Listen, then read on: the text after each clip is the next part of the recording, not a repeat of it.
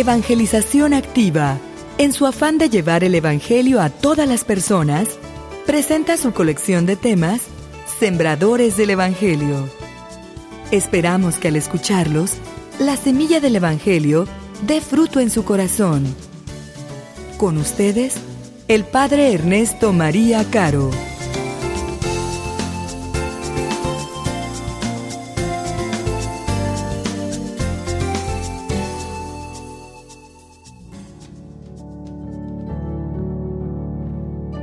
En aquel tiempo se le acercó a Jesús un leproso para suplicarle de rodillas, si tú quieres puedes curarme. Jesús se compadeció de él y extendiendo la mano lo tocó y le dijo, sí quiero, sana. Inmediatamente se le quitó la lepra y quedó limpio. Al despedirlo, Jesús le mandó con severidad, no se lo cuentes a nadie pero para que conste, ve a presentarte al sacerdote y ofrece por tu purificación lo prescrito por Moisés. Pero aquel hombre comenzó a divulgar tanto el hecho que Jesús no podía ya entrar abiertamente en la ciudad, sino que se quedaba fuera, en lugares solitarios, a donde acudían a él de todas partes. Palabra del Señor. Este tema hoy nos presenta como primer lectura la enfermedad de la lepra. La enfermedad de la lepra es una enfermedad terrible. Gracias a Dios casi se ha erradicado. Pero en aquel tiempo era una enfermedad terrible. Hemos escuchado cómo la persona que se enfermaba de lepra la excluían del campamento porque es una enfermedad que se contagia a través de una bacteria. Y esta bacteria es contagiosa. Y entonces, ¿qué hace esta bacteria? ¿Qué es la lepra? La lepra es una enfermedad que se come las terminales nerviosas y después, bueno, se va comiendo todo lo demás. De manera que cuando nosotros tocamos a la persona, no siente. Podemos decir que es una enfermedad, sobre todo en sus primeras etapas, que no causa dolor, y entonces la gente, nada más porque le aparecían unas manchas blancas, se podrían dar cuenta porque de lo demás parecería estar sano. Sin embargo, tenía la lepra. Y la lepra era una enfermedad mortal. No había cura. Como la tuberculosis, no se cura. Una persona que tenía lepra iba a morir irremisiblemente. No tenía oportunidad. La única forma en que se podía curar la lepra era a través de un milagro. En el Antiguo Testamento nos encontramos dos casos en el que se da este milagro. En una ocasión es María, la hermana de Moisés, que se contagia de lepra. Moisés intercede ante el Señor y el Señor le concede la salud a su hermana María. El otro caso es el caso de Naamán, el sirio, él estaba enfermo de la lepra y va a ver al profeta. El profeta ora al Señor, le dice que se vaya a bañar en el río siete veces, lo hace y sana. Es decir, la única forma en que se podía curar la lepra era a través de un milagro. Hoy no, hoy gracias a Dios se puede curar. Pero en aquel tiempo una persona que enfermaba de lepra, palposo. Primero se separaba de la comunidad para no contagiar y porque aparte, imagínense, se está pudriendo, se van pudriendo en vida. Terrible, es una enfermedad espantosa. Pudrirse en vida, se aguzanaban, era una cosa realmente muy fea. Pues hoy el Evangelio nos presenta esta realidad. ¿Por qué? Porque en el Antiguo Testamento se consideraba que una persona que se enfermaba era porque Dios la castigaba. Y la lepra como era una de las enfermedades más graves, se supondría que la persona había pecado gravemente y que Dios la condenaba a muerte. ¿sí? Era como decir, Dios te condenó a muerte porque si te dio lepra, te vas a morir. Jesús en el Evangelio de hoy retoma esta mentalidad de los judíos en la relación que hay con lepra y pecado. Lepra y pecado. Se le presenta el leproso y entonces Jesús le dice, sí quiero sanarte, sí quiero sanarte. Y en ese momento la persona sana y se reintegra a la comunidad. El tema de hoy, mis hermanos, es que Jesús no solamente quiere levantarnos, sino que quiere sanarnos, pero quiere sanarnos de la enfermedad más grave que existe, de la enfermedad que se llama pecado. Es una enfermedad muy contagiosa y es una enfermedad que igual que la lepra nos mata. Vamos a leer lo que dice Romanos, Romanos 6:23. Dice, el pago que da el pecado es la muerte, pero el don de Dios es vida eterna en unión con Cristo Jesús nuestro Señor. Mis amados hermanos, el salario del pecado, dicen algunos textos, es la muerte. Sin embargo, hoy pensaríamos que esto no es verdad, porque nos sucede como con la lepra. Les decía que la lepra no se siente. Podían pasar varios años, la gente irse llenando de manchas y luego se iba a empezar a dar cuenta de que estaba enfermo cuando se le empezaran a caer pedazos de carne, cuando se empezara a podrir, entonces iba a empezar a darse cuenta y se le iba a complicar con infecciones y con un montón de cosas hasta morirse. Hoy la gente piensa que el pecado es igual que la lepra, no hace nada. Pueden pasar uno, dos, tres, cuatro, cinco meses, cinco años y la gente no se confiesa. La lepra está caminando, la lepra está comiendo el corazón. Y la gente no lo cree. Sin embargo, es una realidad. ¿Ustedes conocen gente divorciada? Ustedes conocen quizás también, ojalá y no sea caso de ninguno de ustedes, personas que llegan a la ancianidad y se tratan bien mal, los esposos, no se aman, no se besan, se toleran hasta donde pueden, se maltratan, se gritan. Es bien triste eso. Son situaciones muy tristes. Como saben, trabajo en el tribunal y ahí llega la gente que se divorció. La característica fundamental es que uno o los dos tenían cero vida espiritual. No se confesaban, no iban a misa, no rezaban, no nada. ¿Qué pasó con su matrimonio? Se pudrió. Al no tener la vida de Dios, se enfermaron de lepra. Y los primeros años todo caminaba muy bien, pero poco a poco se fue enfermando la situación, hasta que finalmente se separaron. Otros no se separan, pero imagínense convivir 30 o 40 años con un leproso, con una persona que se está pudriendo, que su alma se está pudriendo por eso se tratan súper mal, porque no tienen vida. Fíjense lo que nos dice el Evangelio de Juan, capítulo 15, versículo 5. Yo soy la vid y ustedes son las ramas. El que permanece unido a mí y yo unido a él, da mucho fruto, pues sin mí no pueden ustedes hacer nada. El que no permanece unido a mí será echado fuera y se secará como las ramas que se recogen y se queman en el fuego. Mis amados hermanos, Jesús es la única posibilidad que tenemos para que funcione nuestra vida. Cuando yo arranco una rama, por esa rama ya no va a circular la savia y por eso se va a secar. Cuando yo arranco un fruto y cae en tierra, ¿qué le pasa a ese fruto? Se pudre, ¿verdad? porque ya no está circulando vida por él.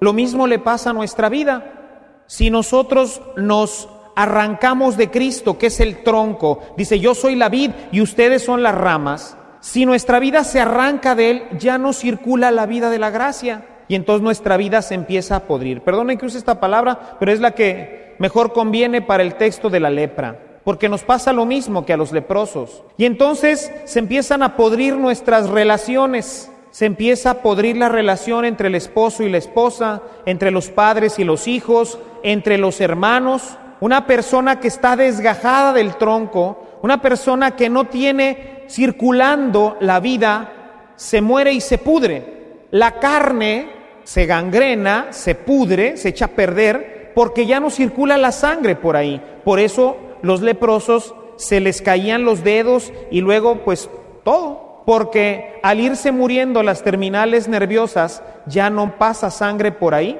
Lo mismo le pasa a tu matrimonio, lo mismo le pasa a nuestras relaciones, lo mismo le pasa a este mundo que hoy se ha desenganchado de Dios y se está pudriendo, Porque la lepra se lo está consumiendo y no se da cuenta, a pesar de que vivimos un mundo terrible, de que vivimos un mundo en donde hay enemistad, drogadicción, pornografía, violencia, pandillerismo, y no nos damos cuenta. Parecería que todo esto es normal.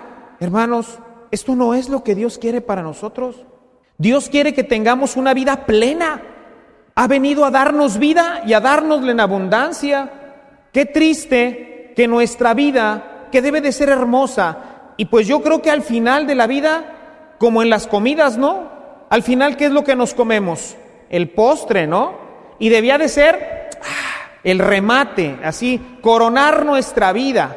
Imagínense que en vez de postre, en vez de un rico pastel o alguna cosa que nos guste, te tienes que comer un cóctel de hierbas amargas porque no soportas al esposo, no soportas a la esposa, porque tus hijos nunca te van a ver, porque estás enemistado con dos o tres de ellos, porque no te ves ya con tus hermanos. El final de la vida, hermanos, cuando debería de ser el postre de nuestra vida, nos tenemos que comer un mugrero. ¿Por qué? Porque la lepra se metió al matrimonio, porque la lepra se metió en nuestra vida y la destruyó y se pudrió el matrimonio y se echó a perder. Y lo que debía de ser un final feliz, un final lleno de gozo, de paz, de alegría, de amor, la pareja, esos que lucharon durante toda la vida por sacar a los hijos, por hacer un patrimonio, ni siquiera lo disfrutan porque se viven agarrados de la greña, no se soportan. Qué triste. El salario del pecado es la muerte. Como la lepra, el que la contrae se muere. Solamente un milagro nos puede salvar. Solamente un milagro nos puede salvar. Vamos a ver lo que nos dice Primera de Juan, el mismo apóstol San Juan, nada más que ahora en su carta. Primera de Juan, capítulo 3, versículo 6. Dice, así pues, todo el que permanece unido en él, se refiere a Cristo, está hablando de Cristo.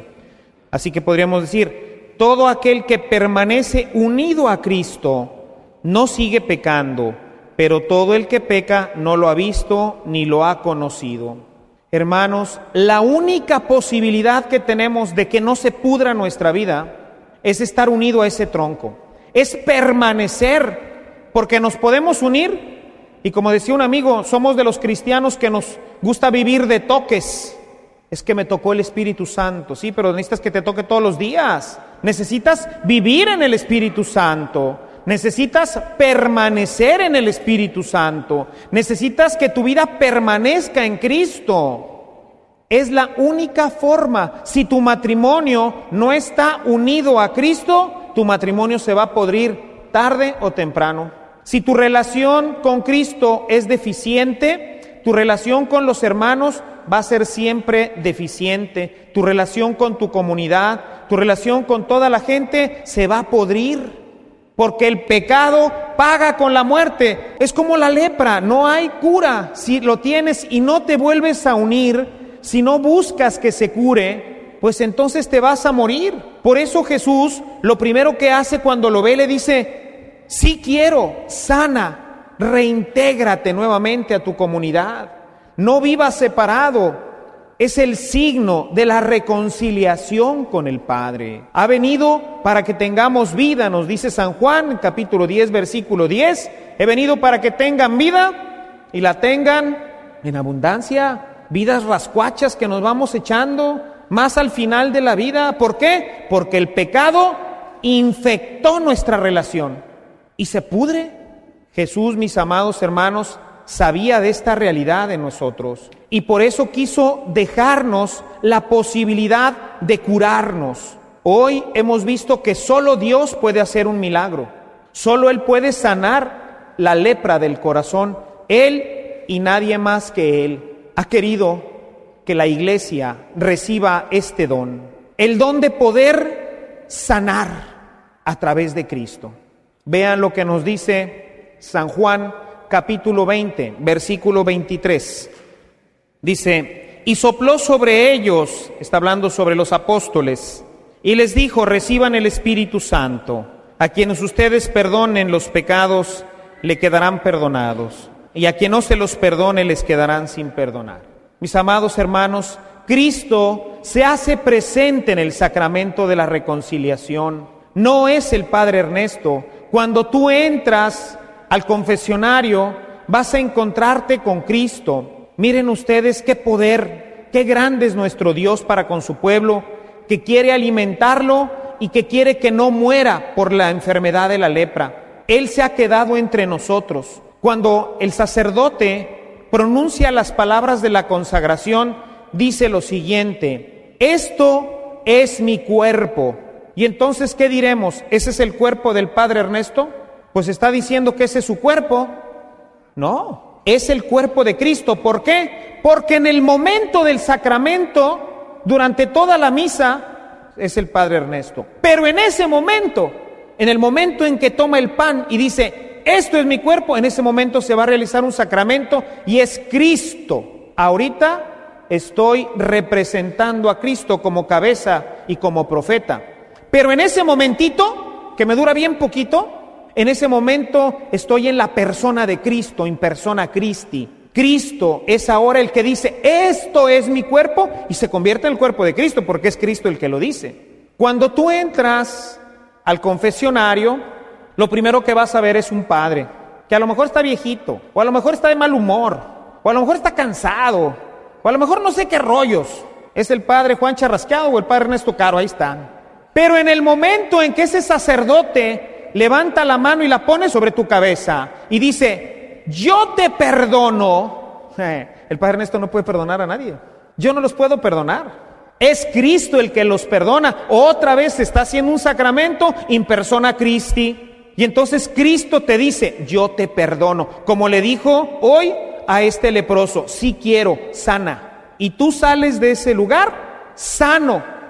Tu vida vuelve a conectarse con la fuente de la vida para que no se pudra tu matrimonio, para que no se pudra tu vida, para que no se pudra nuestra sociedad, necesitamos arrancar del corazón la lepra que lo cubre y el único que lo puede hacer es Cristo. Por eso ese versículo que les decía, Romanos 6:23, dice, el salario del pecado es la muerte, pero en Cristo ahí hay vida y salvación. Si queremos, mis amados hermanos, que nuestra vida sea una vida plena, que el final de nuestra vida sea el postre de toda la vida, si queremos que nuestra vida verdaderamente fructifique y sea una vida feliz, la única forma de hacerlo es vivir sin lepra en el corazón, es apartarnos de este mal de nuestra vida, de nuestro corazón y permitirle a Cristo continuamente sanarnos para que podamos tener vida y para que la tengamos en abundancia. Alabado sea Jesucristo.